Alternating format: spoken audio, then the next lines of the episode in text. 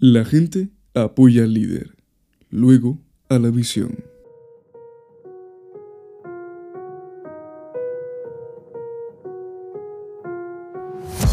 Buenos días, buenas tardes, buenas noches. Estés donde estés, en el momento en el que te encuentres, quiero darte la bienvenida a Desactiva el piloto automático. Mi nombre es Fernando Duzán y estaré contigo semana a semana hablando de temas que, estoy seguro, te harán cuestionar tus más firmes creencias. Espero que disfrutes de este rato tanto como yo. Así que no perdamos tiempo y empecemos.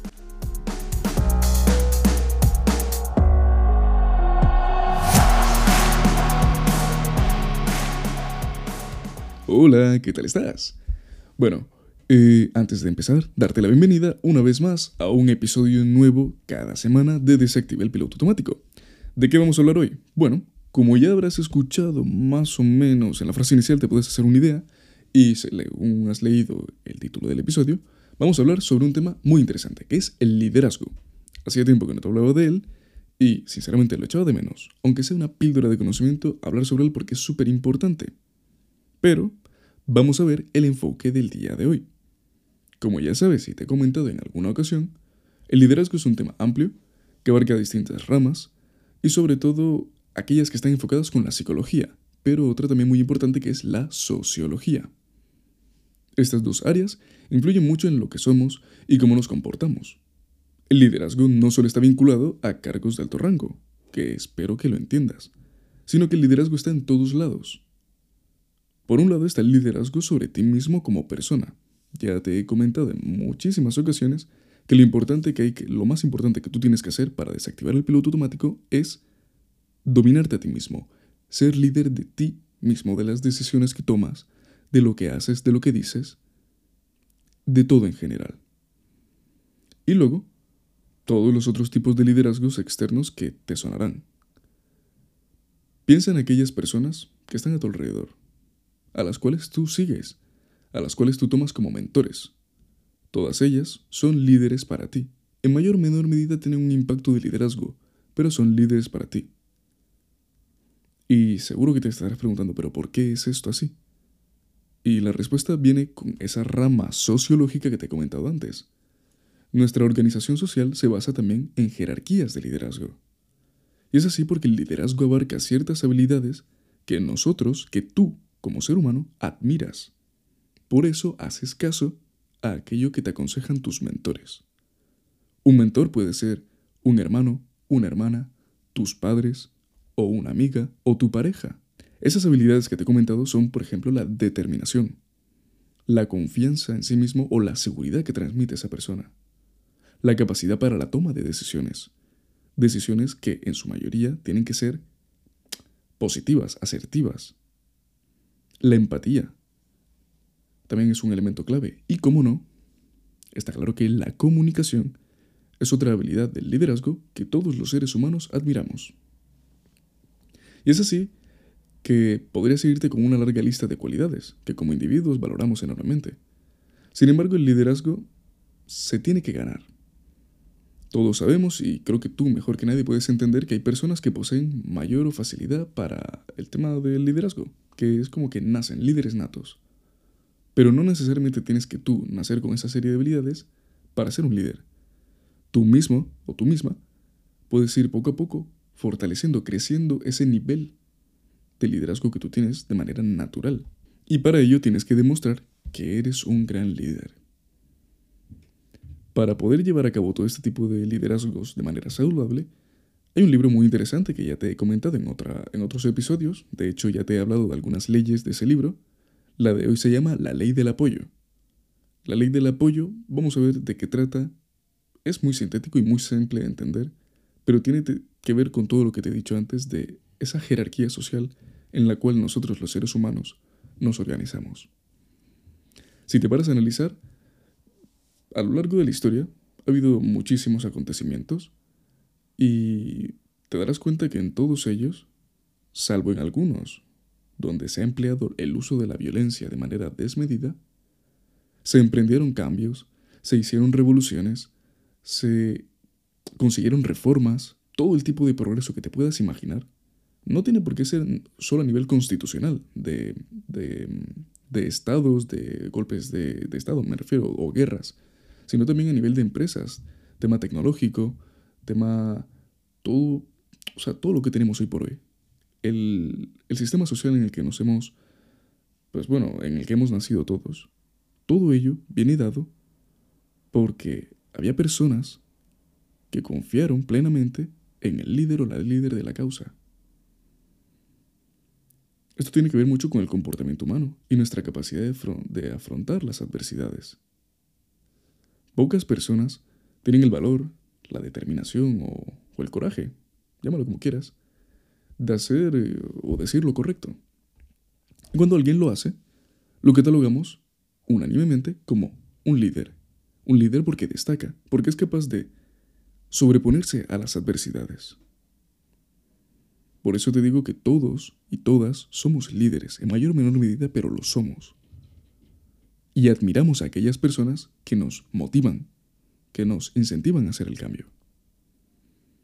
Esa admiración hace que sigamos a una persona, creyendo en consecuencia en su visión, que esto es muy importante y ahora te hablaré de ello.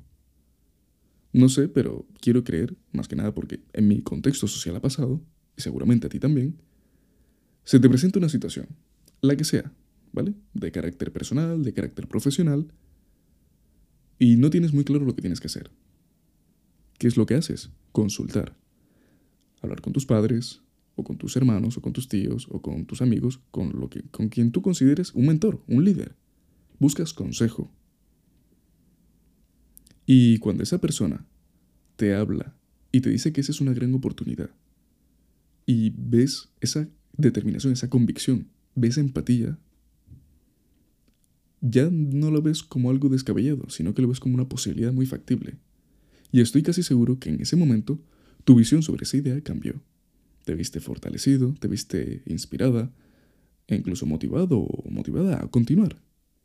Ese es el poder de un líder, de un gran líder. Fomentar la acción en las personas que lo rodean. Si las personas no creen en ti como líder, jamás creerán en tu visión. Y hay una correlación que, dicta lo siguiente y es muy importante que la aprendas. Si un líder no consigue apoyos, apoyos de lo que te digo, ese entorno social, esas personas, y la visión que tiene al respecto tampoco consigue apoyos, entonces irremediablemente hay que buscar a otro líder.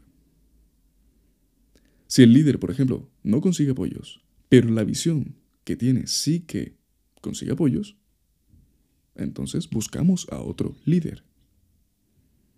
Si el líder consigue apoyos, pero la visión no consigue apoyos, entonces buscamos otra visión.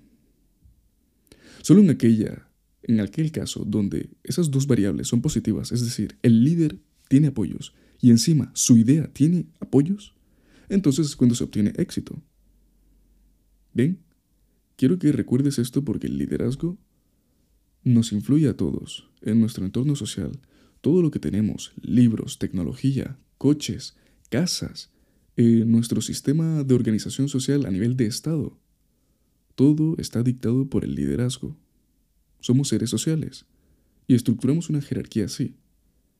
¿Por qué no tomar esa herramienta, aprender a utilizarla y sacar el mayor provecho de ella? Recuerda esto. El liderazgo se mide por tu capacidad para llevar a las personas a la meta, aunque tú no llegues. Antes de continuar, me gustaría recordarte que si quieres llevarte contenido de valor extra, visites mis distintas redes sociales. Las dejaré en la descripción de este podcast para que puedas ir al finalizar el episodio. También decirte que si te está gustando lo que escuchas, des tu valoración del podcast en la plataforma que estés escuchándolo. Ya sabes, Spotify, Apple Podcasts o Google Podcasts. Te lo agradecería muchísimo y de verdad, no te lleva nada de tiempo. Ahora sí, dicho esto, continuemos con el episodio. Perfecto, ya hecha la pausa, Vamos a ver cómo puedes poner en práctica este conocimiento. Ya sabes que antes de liderar a otras personas debes liderarte a ti mismo como persona. Y la clave de esto es hacerte estas dos preguntas. 1. ¿Tú crees en ti? Y 2. ¿Confías en tener esas cualidades? ¿Esas cualidades que posee un líder? Es imprescindible que te hagas estas dos preguntas. Pueden parecer estúpidas, pero es trascendental que lo hagas. Si las respuestas a estas dos son negativas, tienes mucho trabajo por delante. Algo que sin duda es positivo, porque implica aprendizaje de muchas cosas que te harán ser una mejor persona. Si la respuesta es sí, a, ellas, a esas dos preguntas es sí, entonces estás en otra gran oportunidad muy positiva, porque puedes dar el paso entonces a exteriorizar ese liderazgo interno que hay en ti. El éxito en tu vida depende en cierta medida también de tu capacidad para relacionarte con el medio que te rodea, que suele estar lleno de personas. Por lo tanto, si pretendes triunfar, de la forma en que tú consideres el éxito, claro está, comienza a liderar. Es la clave. Por lo tanto, para cerrar este episodio, no me quiero enrollar mucho más. Creo que ya he sido bastante claro con la ley del apoyo y cómo funciona. Quédate con esta idea, la idea clave del episodio. El primer paso para hacer el cambio es encararlo con coraje. Ello, esa, ese acto, configura a los mejores líderes. Quédate con esa idea. El coraje, la determinación para afrontar el cambio es lo que te va a convertir en la mejor versión de ti mismo. Sin mucho más que decirte, espero que pases un estupendo día, que te cuides mucho y bueno, como siempre, nos vemos en el siguiente. Adiós.